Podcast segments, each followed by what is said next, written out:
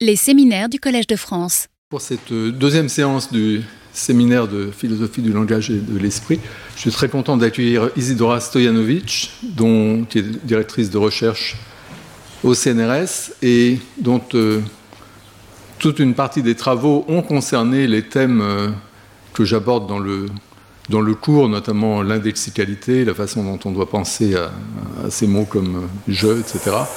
mais ce n'est pas pour ça que euh, qu'elle est ici aujourd'hui. Aujourd'hui, elle va nous parler de ce qui est en fait euh, le sujet qu'elle traite depuis maintenant un bon moment, euh, c'est-à-dire la question de la, valeur et de son expression dans le langage et la question des mots évaluatifs, etc. Et aujourd'hui, elle va nous offrir une tentative de caractérisation de cet aspect, disons, du langage. Merci Isidora, tu as la parole. Je voudrais commencer par remercier François Recanati euh, de m'avoir invité à présenter ses travaux. C'est un très grand honneur pour moi et une grande joie. Et euh, donc là, on va s'intéresser à la question de savoir ce qu'est un terme évaluatif. Euh, voyons. Donc la question elle pourrait vous paraître très simple. Les termes évaluatifs, on a un peu l'impression que quand on les voit, on les reconnaît. Là, je vous donne un exemple donc d'une affiche d'un film. C'est un film des années 90, mais qui a été euh, restitué en 4K. Et euh, donc là, l'affiche, elle dit choquant, puissant, scandaleux, provoquant, érotique, phénoménal. Le film Crash de David Cronenberg. Donc euh, tous ces termes-là, on a envie de dire, ben voilà, un terme évaluatif, on, les, on les voit tous les jours, on les reconnaît. Euh, et euh, sur la même affiche, on peut voir le contraste entre une, euh, une évaluation d'un film et des, des, descriptions. Donc, si on compare Crash est un film choquant avec Crash est un film de David Cronenberg qui a eu le prix spécial du jury à Cannes, et dans la nouvelle restauration 4K sort au cinéma le 14 août. Donc, dans cette description-là, il n'y a, a rien d'évaluatif. Donc, on a on a de bonnes intuitions sur les questions de savoir ce qu'est euh, porter un jugement de valeur, euh, évaluer un film euh, par, par, opposition à simplement décrire des faits. Et je vais donner encore quelques exemples, juste pour, pour commencer avec des exemples et sentir un peu nos intuitions.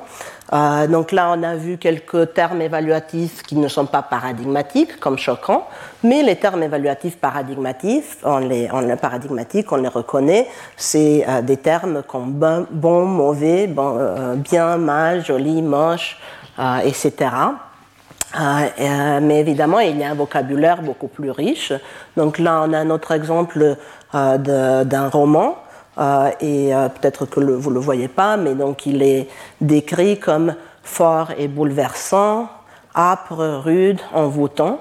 Donc encore des adjectifs qui portent cette idée de d'évaluer, d'évaluer. on a vu un film, un roman, etc. Euh, ce ne sont pas toujours forcément des adjectifs, ce sont aussi des, des, des noms communs comme une révélation.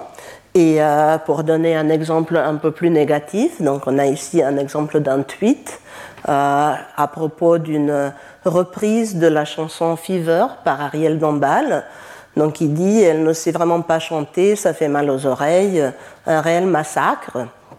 Donc on a euh, là des, des termes qui exprime une évaluation très négative, mais à noter aussi qu'il y a un côté euh, très pragmatique dans, euh, euh, dans ces, ces, expressions beaucoup plus moins, moins littéraires, comme ça fait mal aux oreilles, mais on voit encore mal comme quelque chose qui porte une, une, évaluation négative. Donc on a beaucoup, on a tous les jours on se rencontre avec avec des évaluations et la question à laquelle je, euh, je m'intéresse, c'est de comment on exprime ces, ces, évaluations, ces jugements de valeur dans le langage. Euh, donc, euh, ce que je voudrais souligner, c'est que la question aurait pu paraître simple, mais elle n'est pas, elle n'est pas aussi simple qu'on aurait pensé. Donc, si on reprend l'exemple de Crash, est un film puissant. Donc puissant, là, dans cet énoncé, est un clair candidat pour un terme évaluatif. Ah, mais pourquoi? Est-ce que c'est à cause de la signification de puissant? Ça, c'est pas évident. Non, on a plutôt envie de dire que là, le terme puissant est employé euh, pour exprimer un jugement de valeur. Donc là, en l'occurrence, un jugement positif. Euh, et euh, donc une première piste pour lorsqu'on se demande ce qu'est un terme évaluatif, c'est de dire ben, c'est un terme euh, qui euh, apparaît euh, dans, un jugement de valeur, et pas seulement qui apparaît dans, l'expression d'un jugement de valeur, mais c'est le terme qui porte la prédication, donc qui vraiment est le, porteur de ce qu'on dit d'un objet lorsqu'on exprime, un jugement de valeur. et du coup, la question qui est complètement liée à celle de savoir ce qu'est un terme évaluatif, c'est de savoir ce qu'est un jugement de valeur. Sauf que là, la réponse n'est pas tellement évidente non plus. On a des, exemples assez clairs des jugements de valeur. Si on dit qu'un film est excellent, euh, qu'un repas est euh, très bon, ou euh, inversement qu'une une performance est plutôt mauvaise, donc on a des jugements de valeur évidemment. Mais si on reprend un exemple comme X ne sait pas chanter, est-ce qu'on a vraiment des intuitions claires s'il s'agit d'un jugement de valeur ou pas? On a envie de dire que parfois, oui, c'est un jugement de valeur, mais pas forcément. Si je vous dis euh, je ne sais pas chanter ou je ne sais pas programmer en Java, euh, est-ce que, est que, je m'auto-évalue pas, dans un, pas dans le même sens que lorsqu'on dit quelque chose de forcément positif ou négatif. Il y a plein de choses qu'on ne sait pas faire. C'est un fait. On a, on a simplement, on, l'exprime et ce n'est pas évident qu'on a forcément un jugement de valeur. Donc, donc cela pour dire que on a des clairs exemples de jugement de valeur, aussi de termes évaluatifs, mais quand on veut vraiment euh, euh, voir comment on va euh, décider si un jugement est un jugement de valeur ou encore si un terme est un terme évaluatif, c'est moins évident de ce que ça aurait pu paraître. Donc, du coup, mon exposé aujourd'hui vise à, nous intéresser tous ensemble à cette question. On ne va pas forcément apporter des réponses claires, mais euh, ce que, euh, que j'ai envie de faire surtout, c'est de, euh, d'étudier une distinction dans l'approche à la question d'évaluation, une distinction entre deux types d'approches. Une première, famille d'approches, on va dire, donc, qui analyse l'évaluation en termes de la notion de valence valence, c'est la valence positive ou négative dans le sens qui nous intéresse. Et on va, on va voir ça plus en détail. Puis une autre, une autre approche, donc qui ne se base pas tellement sur la question de valence positive ou négative, mais sur euh, la notion de valeur. Et là encore, la notion de valeur est, euh, une notion, enfin, on peut dire que le mot valeur est un mot qui a beaucoup de sens, mais on va voir comment ces deux approches, en termes de valence et en termes de valeur, s'articulent. Et euh, dans, le, dans, un second temps, euh, ce qu'on va, qu'on va, regarder, c'est vraiment les questions plus, plus de langage, de savoir comment ces, ces deux approches nous permettent de proposer des critères euh, linguistiques euh, qui vont euh, nous dire si un terme est un terme évaluatif ou s'il ne l'est pas. Donc ça, c'est le, plan de l'exposé d'aujourd'hui.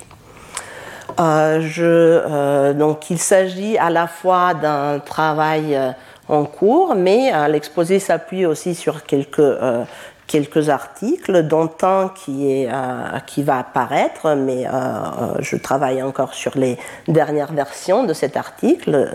C'est un chapitre pour le manuel d'Oxford de la philosophie du langage contemporaine.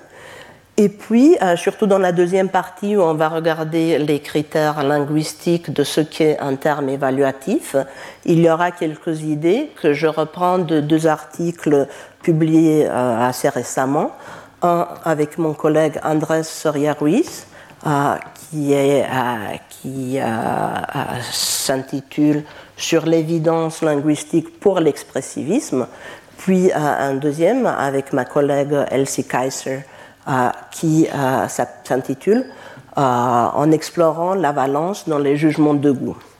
Donc après, je pourrais vous donner des références si ça vous intéresse. Mais voilà, ça c'est le, les, les, références bibliographiques de mon travail dont je reprends quelques idées pour l'exposé d'aujourd'hui. Donc, commençons. La valence. La valence, ah, j'ai mis plus ou moins parce que c'est vraiment l'idée. Valence, c'est euh, euh, la, distinction binaire entre ce qui est positif et ce qui est négatif. Je répète, donc valence, c'est un mot qui a d'autres sens peut-être en chimie, etc., mais dans le sens qui nous intéresse. Euh, donc c'est vraiment cette distinction binaire, positif ou négatif. Et euh, donc c'est une notion qui est euh, qui dans, le, dans les travaux contemporains sur les jugements de valeur, cette notion est très présente. Euh, je j'ai mis ici une, une citation du livre de Pekka Vairinen, c'est un livre influent sur les questions de jugement de valeur, où il décrit plus ou moins les énoncés évaluatifs comme euh, étant les énoncés qui transmettent de l'information à l'effet que quelque chose a un statut positif ou négatif, et il ajoute par rapport à un certain standard de référence. Donc pas forcément positif ou négatif intrinsèquement, mais euh, donc il y a cette, euh, cette, cette idée clé de positif ou négatif. En psychologie, le terme de valence, enfin, la notion de valence, elle est, euh, euh, très importante aussi, parce que les psychologues, ils s'intéressent à nos, à nos émotions, pardon, à nos états, et euh, les états et les émotions sont, sont souvent divisés en positif et négatif. La joie, c'est un, une émotion positive, la peur, le, la la haine, euh, des, émotions négatives, donc une notion très importante en psychologie. Et, euh, et puis, euh, c'est aussi une notion très, important, très importante en philosophie morale. Et d'ailleurs, il existe un courant philosophique qui s'appelle, c'est plutôt une famille de théories en philosophie morale, en métaéthique. Donc, c'est des, théories expressivistes qui, euh, qui sont vraiment euh, ancrés dans ces idées de positif ou négatif. Donc là, j'ai repris euh, une caractérisation de l'expressivisme par Elisabeth Kamp, donc, qui dit, donc c'est ma, traduction, selon les expressivistes, quand je dis tuer c'est mal, je ne décris pas un état d'affaires, mais j'exprime, ou je montre, ou j'avoue une attitude négative envers le meurtre. Et là encore une autre citation. Euh, les expressivistes soutiennent que les énoncés moraux sont des dispositifs conventionnels pour exprimer des attitudes pro et contre envers des objets. Des attitudes pour et contre. Donc c'est une idée euh, euh, très, très répandue en métaéthique que euh, émettre un jugement euh, de valeur positif euh, revient non pas à, à, exprimer un fait moral ou à décrire des choses, mais vraiment remet, revient à exprimer ses propres attitudes vis-à-vis de l'objet en question. Donc s'il s'agit d'un jugement positif, il s'agit d'attitudes de, positives comme le fait d'être en faveur euh, d'appuyer, de, euh, euh, de défendre voilà, une, une action ou une attitude. et lorsqu'on émet un jugement moral négatif, comme lorsqu'on dit que quelque chose est immoral, donc selon les expressivistes, là, ce qu'on fait, c'est qu'on exprime, exprime son propre, sa propre désapprobation de, de l'action en question. Donc, si on a euh, euh, comme, euh, notion clé cette idée de valence, on a une approche assez élégante à, la question de, de dire de ce qu'est un terme évaluatif, euh, on peut dire que les termes évaluatifs sont ceux dont le sens, le sens, le sens lexical, la signification euh, en code ou euh, au moins est associé à une valence positive. Donc là, on a des termes comme bon, excellent, beau, mais aussi un vocabulaire plus riche, généreux, élégant, attrayant. Donc tout ça, c'est des termes qui ont une connotation positive ou encore des termes dont le sens encode une valence négative, comme mauvais, horrible, euh, du côté euh, de la description des personnes égoïstes, cruelles, euh, dans l'art on peut dire kitsch, etc. et donc là, on a aussi une une belle correspondance entre cette approche à la question de ce qu'est un terme évaluatif euh, avec euh, une, possible caractérisation des jugements de valeur. Donc, on va, et des énoncés évaluatifs. On peut dire que les énoncés évaluatifs sont ceux qui expriment des jugements de valeur qui, à leur tour, donc là, j'ai mis présente leur objet d'une façon positive ou négative, mais on peut, euh, on peut élaborer ça de diverses façons, ou comme des, expressivistes, on peut dire un jugement de valeur et euh, un jugement qui, euh, par lequel le locuteur exprime une attitude positive ou négative. Et typiquement, les termes évaluatifs vont permettre à exprimer des jugements de valeur et inversement, les, jugements de valeur sont typiquement exprimés à l'aide des termes évaluatifs. Donc, on a, on a une belle approche, euh, sauf qu'il y a quand même quelques problèmes. Euh, et euh, j'en parlerai seulement de deux problèmes. Un premier problème, c'est de savoir comment déterminer la valence d'un terme. Donc, on, pour un bon euh, et mauvais, euh, la question n'est pas difficile. Bon, évidemment, c'est positif, mauvais, c'est négatif. Mais euh, pour quelques, quelques exemples qu'on a vus, que j'ai donnés tout à l'heure, comme par exemple généreux, comment sait-on que généreux est vraiment positif? Comment sait-on que égoïste est vraiment négatif. Euh, Connaît-il par exemple du terme puissant? Est-ce que c'est forcément positif Etc. Donc la question, comment détermine-t-on euh, la valence d'un terme? Heureusement, il y a beaucoup de travaux en psychologie euh, et en psycholinguistique où les psychologues donc, ont fait des études, des études très, très, très, importantes, où ils ont demandé à des participants à évaluer, enfin, à évaluer, à dire, à donner une valeur de valence pour un grand nombre de mots. Euh, donc là, euh, euh, sur, sur ces transparents, on voit, il y a un, des, articles qui reprend donc ces, grands, ces résultats en psychologie par Amy Beth Warner et ses collègues donc où ils ont regardé euh, des, euh, des, mots en anglais, 14 000 environ, pas tout à fait. Et euh, donc il, il, y a trois dimensions donc qu'ils ont regardé, celle de valence, de savoir si un mot a une connotation plus positive ou négative, puis deux autres dimensions, donc en anglais on appelle arousal et dominance, mais elles ne sont pas importantes pour nous aujourd'hui. Ce qui est important pour nous, c'est donc qu'il existe ces ces bases de données, aussi bien pour euh, l'anglais que, euh, que, beaucoup d'autres langues, où donc on a, euh, on a étudié les, intuitions des personnes concernant les mots et de savoir si les mots sont positifs ou négatifs. cependant, ces travaux en psychologie ce qui se comprend, se base vraiment sur la notion de valence qui est celle euh, de la valence de nos émotions, de euh, ce qu'on ressent quand on est confronté avec un mot.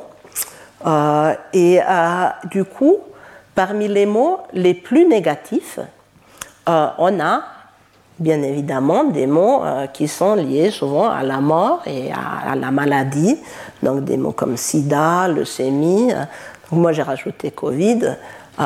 et donc ces mots-là apparaissent comme étant les plus négatifs, mais il s'agit de mots, de termes qu'on n'a pas du tout envie de décrire comme des termes évaluatifs. Si on dit que quelqu'un a le sida, on n'est pas en train de porter un jugement de valeur, d'évaluer euh, quelqu'un.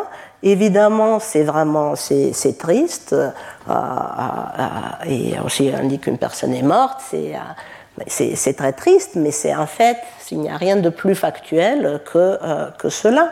Et on n'a vraiment pas l'intuition qu'on, veut classer des termes comme malade du sida ou mort euh, ou par, opposition enfin, des termes comme, euh, euh, qui, qui, expriment de la joie, comme soleil, etc.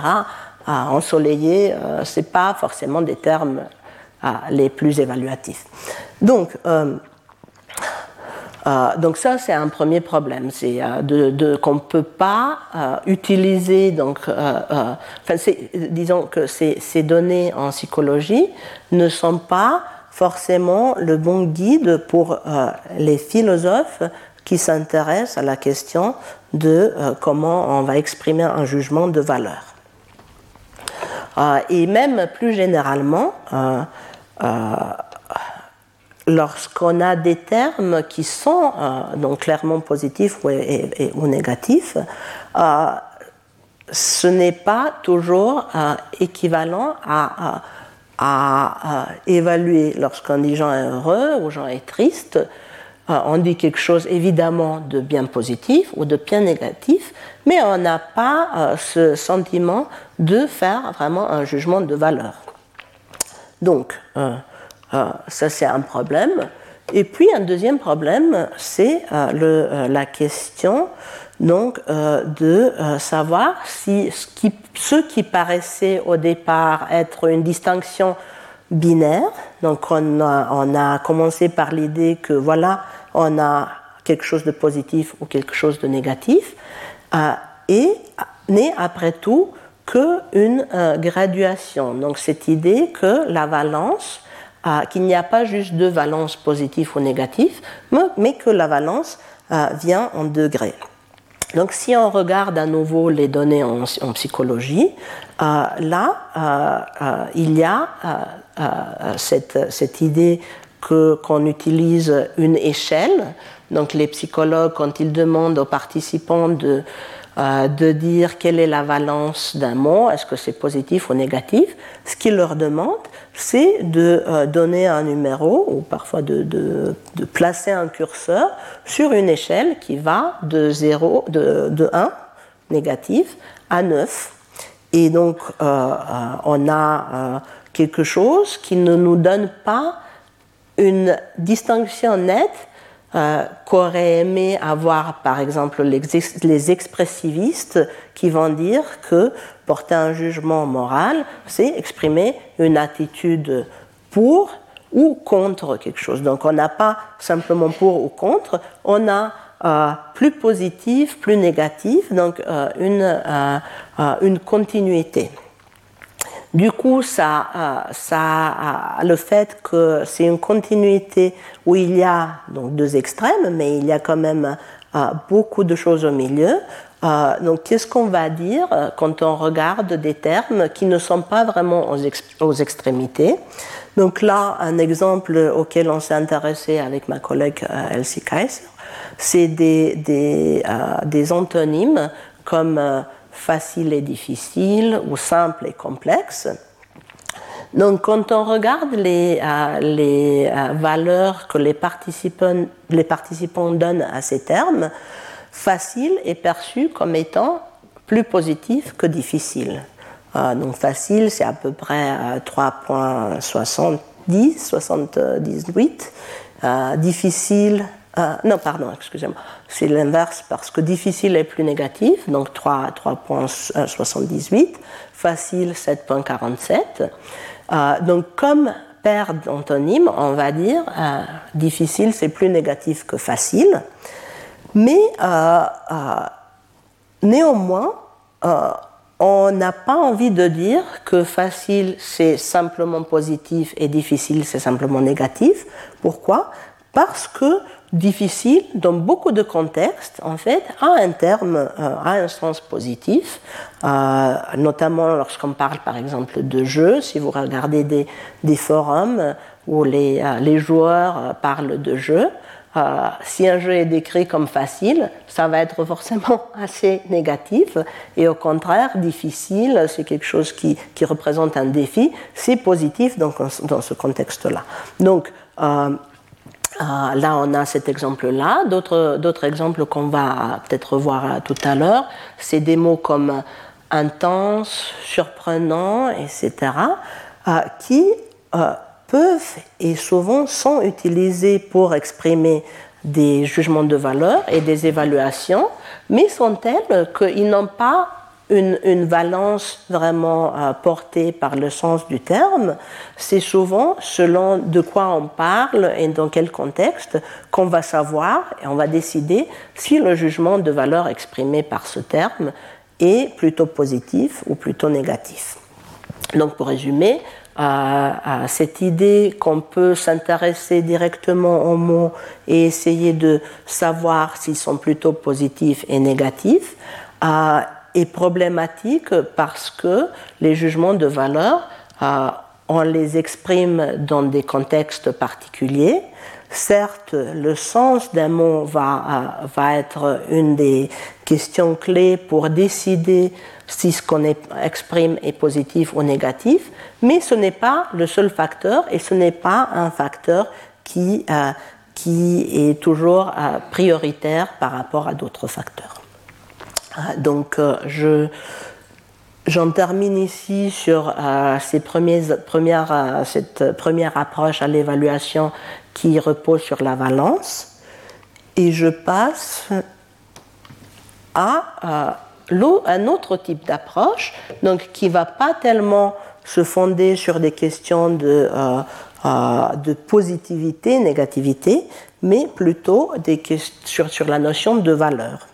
Ah, et on va voir bientôt euh, que euh, cette notion de valeur elle est liée à l'idée qu'on va placer des valeurs sur des échelles. C'est pour ça que j'ai euh, illustré avec, avec cette échelle de mesure. donc la question de valeur, donc là on a une, une deuxième approche qui est prometteuse mais pas pas complètement évidente. Pourquoi? Parce que la notion de valeur, elle, est une notion qu'on étudie en philosophie et euh, euh, il n'y a pas un consensus de dire ce qu'est la valeur. Lorsqu'on parle de valeur en philosophie, une première, une, première esquisse de, de cette notion l'oppose à l'idée des faits. Des faits des faits du monde, des, états d'affaires. Donc on, peut reprendre l'exemple du départ euh, et on peut comparer euh, euh, un énoncé comme Crash est un film puissant où c'est un des meilleurs films des années 90 avec des énoncés comme Crash a été restauré en 4K et où Crash est interdit au moins de 16 ans.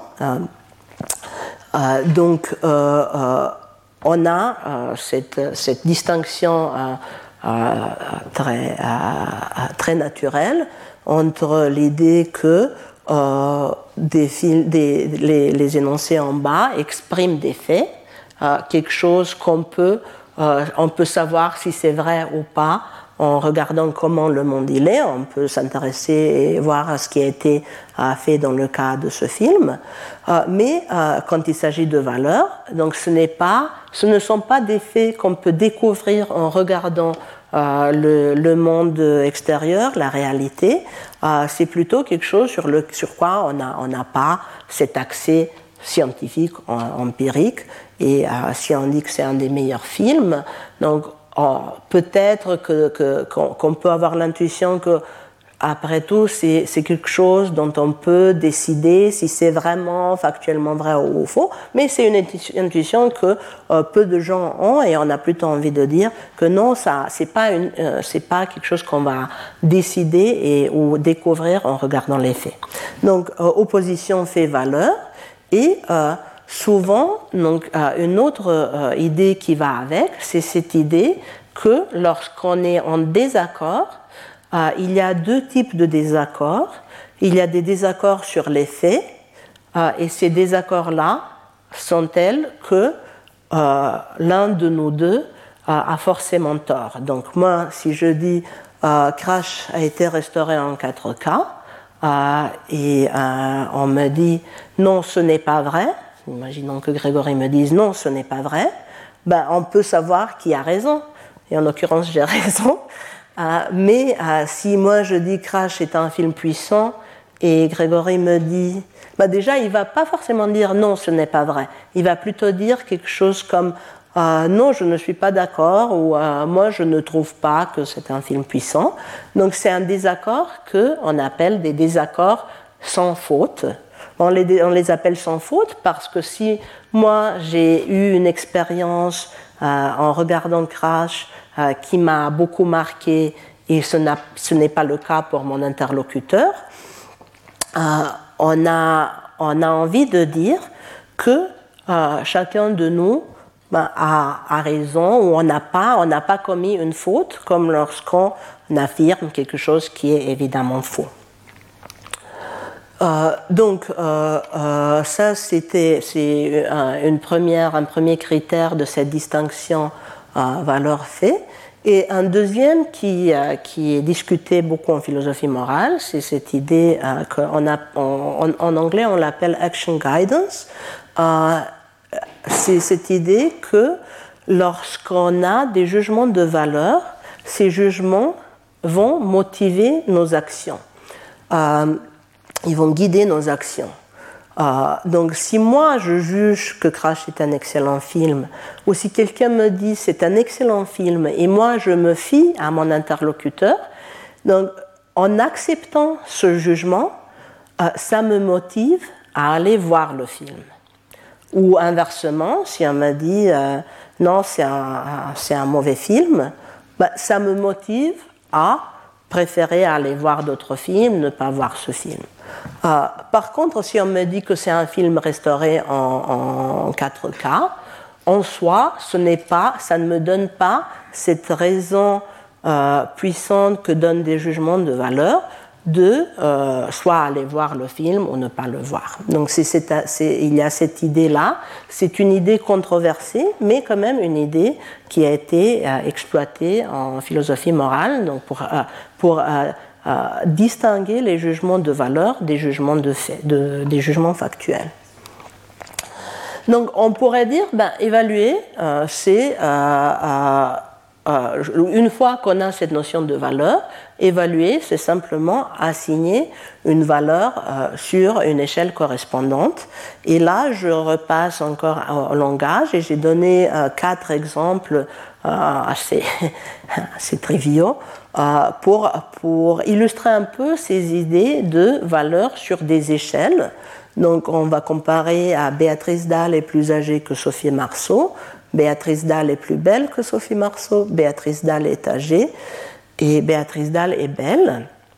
Euh, donc, dans les quatre cas, euh, on peut euh, décrire les énoncés comme plaçant ces deux individus, Béatrice Dalle et Sophie Marceau, sur des échelles. Donc, si on a des cas de comparaison, ce qu'on fait simplement, c'est qu'on a une échelle, dans un cas une échelle d'âge, dans l'autre une échelle de beauté, et on dit que Béatrice Dalle se situe euh, plus, euh, plus, en haut, plus en haut que Sophie Marceau sur ces échelles-là.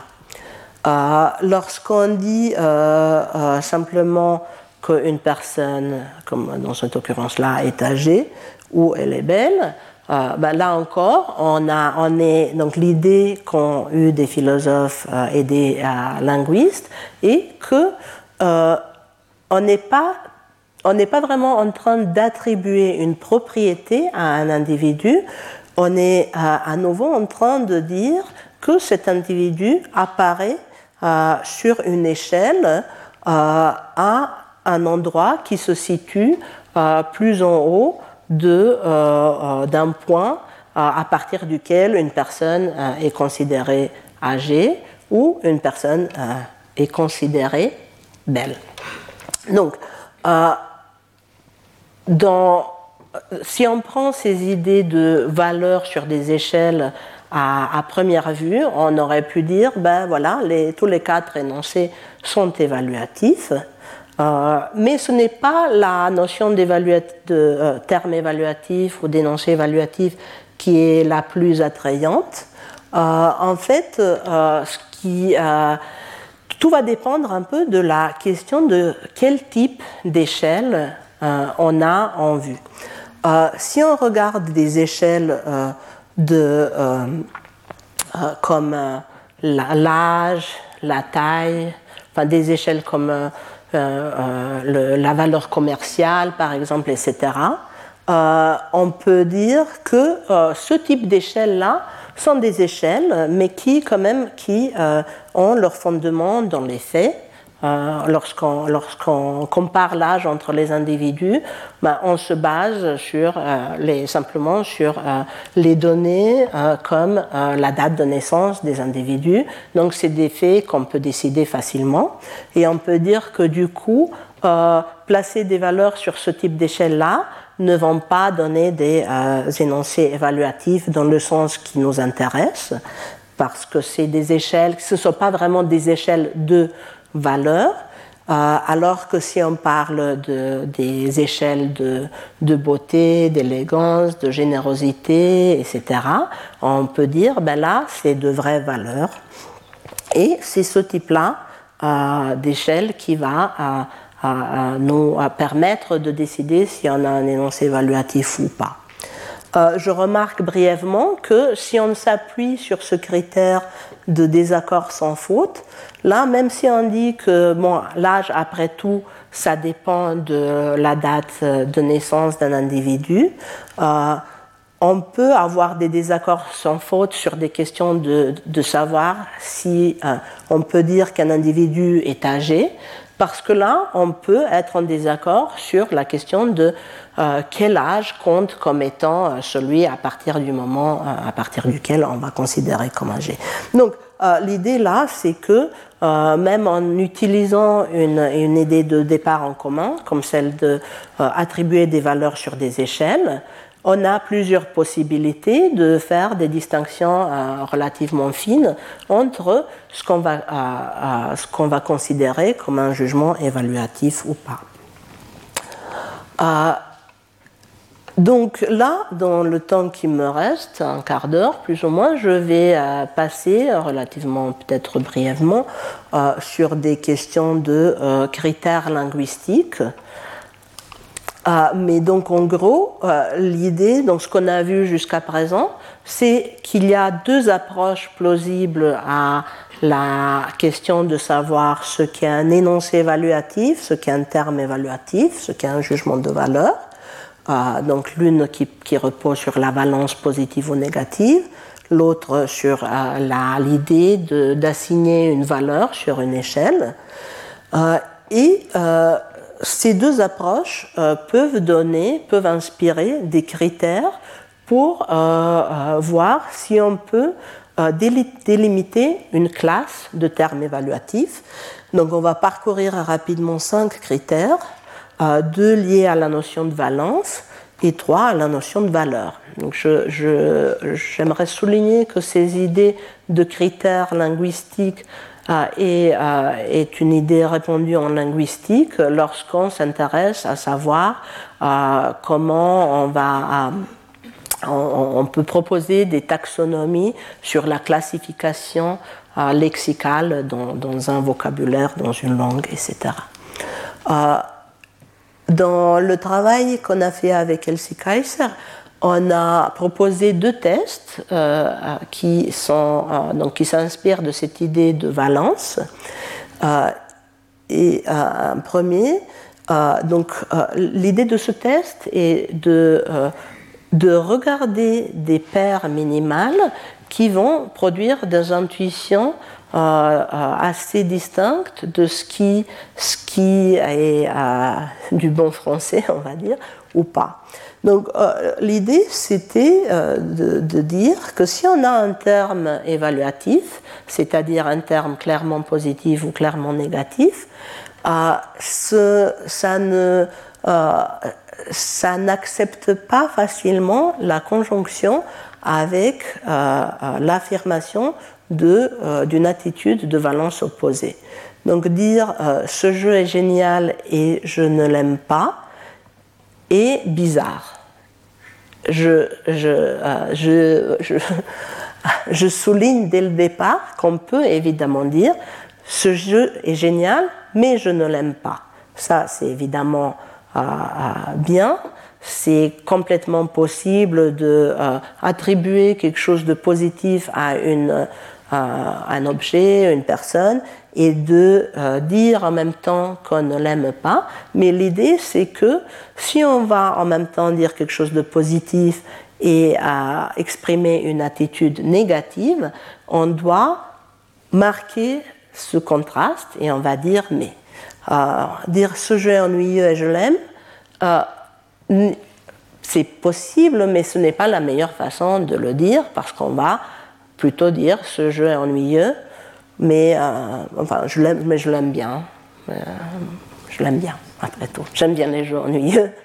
par contre, avec des mots comme euh, surprenant, plein de surprises, intense, difficile, simple. Donc là, on n'a pas ce type de, euh, de, préférence de comment on va articuler une attitude euh, de valence opposée. On peut dire ce jeu est plein de surprises et je n'aime pas, ce jeu est plein de surprises et je l'aime bien. pareil avec intense, difficile, etc. Donc ça, c'est un premier test.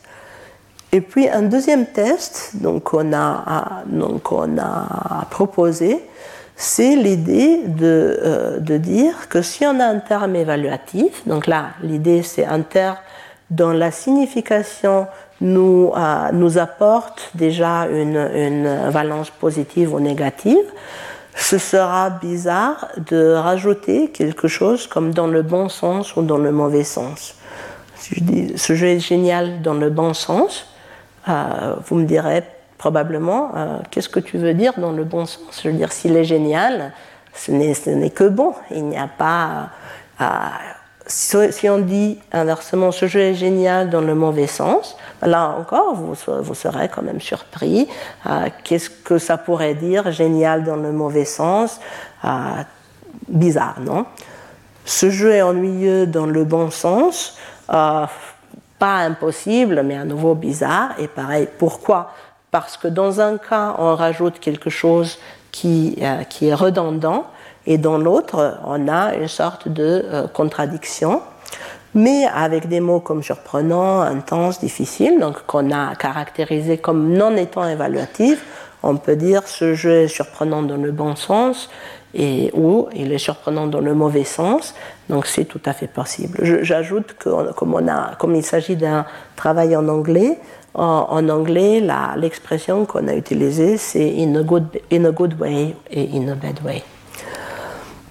Je passe maintenant à trois tests qu'on a proposés dans notre article avec Andrés Soria Ruiz. Euh, et euh, un premier de ces tests repose sur cette idée de, que les jugements de valeur euh, nous motivent, à, guident nos actions. Donc on va regarder euh, un exemple, euh, un exemple d'une délibération pratique. Donc je, veux, je, je dois décider si je veux publier en libre accès, un article en libre accès les prémices, c'est que publier en libre accès, ça coûte de l'argent. Ça dépend des, revues, mais euh, on vous demande en fait de l'argent euh, souvent pour publier en libre accès. Euh, et aussi que ça permet d'avoir un lectorat plus large. Et la question, c'est comment je vais passer de ces prémices-là à décider, oui, je veux publier en libre accès ou non, je ne veux pas publier en libre accès. Bah, il y a deux types de prémices qui peuvent intervenir. Une première prémisse qui fait vraiment référence à mes désirs. Donc, euh, euh, si je veux vraiment un lectorat plus large, ben, je veux publier un livre accès, voilà. je ne veux pas dépenser de l'argent, ça me, ça me conduit plutôt à décider de ne pas publier en libre accès. Donc, en fait, on intervient avec des prémices qui font appel aux croyances et désirs, surtout de l'agent, mais là, donc, ce qui est intéressant, c'est que si on a un terme évaluatif, ça peut jouer le même rôle. Si je, euh, si je pense que publier en libre accès, euh, accès libre est vraiment bien, est très important, est plus important que dépenser de l'argent, donc tous ces jugements-là vont me euh, conduire à décider donc, de faire cela. Euh, si, si inversement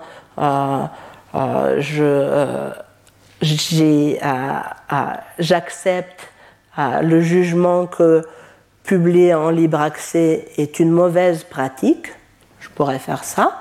Donc ça, ça va me conduire à ne pas le faire.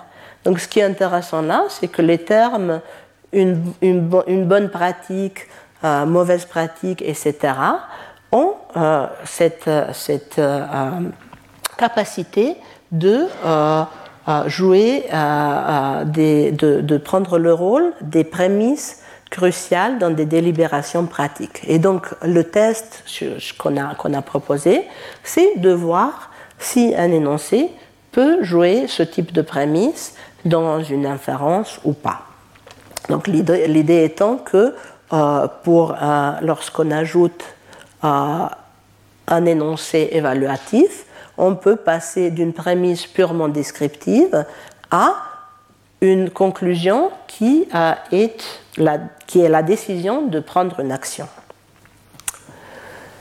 Euh, puis je, euh, je, passe à deux autres tests qu'on a proposés. Et là, c'est euh, ces, idées qu'on a vues un peu avec les questions de désaccord sans faute.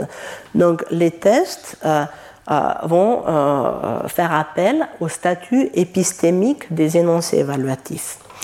Donc une première observation, c'est que lorsqu'on a des énoncés évaluatifs, ce type d'énoncé ne constitue pas, à proprement dire, des mensonges. Si moi je viens de voir Crash, je sors de la salle et je dis c'est un excellent film, à mon interlocuteur qui, qui l'a vu avec moi ne euh, pourrait dire je ne suis pas d'accord, mais si on me dit non tu mens, la seule façon d'interpréter cela, c'est euh, que euh, je, je, ne suis pas sincère dans, mes, euh, dans, dans l'expression, euh, dans l'énoncé que j'ai fait. Euh, donc, on peut dire, enfin, imaginez vous êtes, un, vous êtes convié à un dîner et on vous demande ce que vous pensez de, du gâteau et vous dites ah c'est délicieux. si on vous dit maintenant tu mens, c'est que on, met en doute votre sincérité. Mais euh, si vous trouvez cela délicieux, euh, vous ne pouvez pas mentir euh, dans le sens où vous pouvez mentir en disant, par exemple, vous avez apporté une bouteille de vin et, dire bah, j'ai payé cette bouteille à 40 euros alors que vous l'avez payé à 20 euros. Donc, donc là, l'idée du test, c'est qu'avec les jugements, les énoncés évaluatifs, on ne peut pas avoir des mensonges comme, on pourrait en avoir avec, euh, avec des euh, énoncés factuels, comme euh, Crash a été restauré en 4K ou a eu un prix à Cannes. Et le deuxième test, donc, qui repose à nouveau sur, sur ces idées de paire minimale, et sur les questions de statut épistémique va dire que avec les énoncés euh, évaluatifs, euh, on ne peut pas mettre en doute les connaissances de l'interlocuteur de la même façon que comme on peut le faire avec des jugements, factuels. Donc si je dis euh, Crash a eu le prix spécial du jury à Cannes, vous pouvez me demander mais comment tu le sais? Et je réponds ben, je le sais parce que je l'ai lu dans le journal, etc. Si je dis Crash est un excellent film, à nouveau, si vous dites mais comment tu le sais, ça doit être réinterprété comme euh, euh, euh, demandant quelque chose de différent de ce que je dis vraiment. Donc je peux dire ben, parce que je l'ai vu, mais donc on n'a pas, on fait pas appel à des connaissances comme, on fait avec des énoncés factuels. Ce qui est intéressant avec ces tests, c'est que ces tests-là montrent aussi que euh, euh, la, la, propriété d'être évaluative n'est pas forcément dans le sens lexical d'un terme, mais peut-être euh, contextuel. Donc c'est quelque chose que, j'ai évoqué au début de l'exposé. Mais quand on reprend l'exemple de puissant, j'avais déjà souligné au tout début que ce n'est pas forcément évident s'il s'agit d'un terme évaluatif ou pas. Si on dit que Crash est un film puissant, oui, on a envie de dire c'est évaluatif. Euh, pourquoi? Parce que c'est un jugement de valeur, etc. Mais euh, peut-être qu'il y a d'autres usages où ce n'est pas évaluatif. Donc ce qui est, euh, ce qui est euh, très, très, prometteur avec le critère, les critères qu'on a proposés, c'est que ces tests peuvent nous dire dans quel usage le terme est évaluatif ou pas. Donc je vous donne comme exemple Cronenberg est puissant. Voilà, tout simplement comme cela. en fait, c'est un énoncé ambigu un énoncé où, en disant Cronenberg est puissant, je peux exprimer mon admiration des euh, films de euh, David Cronenberg euh, comme étant un auteur qui produit des films puissants qui impactent donc un jugement de valeur. Mais il y a aussi un sens où on peut dire bah, Cronenberg est puissant dans le sens que cet individu, donc ce directeur, est, une personne puissante dans son milieu. Donc là, euh, si, on, si on dit comment le sais-tu, si je, si je dis Cronenberg est puissant dans le sens, ben, c'est quelqu'un qui a le pouvoir dans le, dans le cinéma d'aujourd'hui, euh, euh, François peut dire euh, comment le sais-tu? Et je dis ben, j'ai un, ami qui connaît quelqu'un dans le milieu et il m'a expliqué que Cronenberg a beaucoup de pouvoir etc donc ça marche bien. Ça montre que ce n'est pas évaluatif. Si je dis Cronenberg est puissant comme un, jugement évaluatif sur ses films comment le sais-tu ne marche pas et pareil avec moi donc euh, ça, nous euh, euh, ramène sur ces, idées que les termes évaluatifs, donc on peut parler d'une classe, mais aussi de quelque chose qui peut varier d'un contexte à autre. Donc voilà, en guise de, conclusion, ce qu'on voit ici, c'est un, domaine très riche euh, qui est aussi plutôt interdisciplinaire. Euh, il s'agit des recherches en philosophie du langage, en sémantique linguistique, en psychologie, en philosophie morale. Donc euh, on a une, belle interdisciplinarité. et depuis maintenant au moins deux de décennies, il y a vraiment un intérêt accru pour ces termes évaluatifs, aussi bien en philosophie qu'en linguistique. Euh, mais euh, il reste la question de quelle est la meilleure, la meilleure manière de, euh, de caractériser ces termes. Et donc ce que j'ai fait aujourd'hui, ce n'est pas vous donner une réponse nette, mais j'ai surtout discuté cette distinction entre deux approches possibles, l'une qui repose sur la notion de valence positive ou négative, l'autre sur la notion graduée de valeurs, qui, euh, qui sont des valeurs sur des échelles, et que ces deux approches, les deux assez prometteuses, nous permettent aussi de proposer plusieurs critères linguistiques pour décider de comment on va classifier les termes et savoir s'ils sont évaluatifs ou pas. Donc je vous remercie de votre attention. Retrouvez tous les contenus du Collège de France sur www.colège-2-france.fr.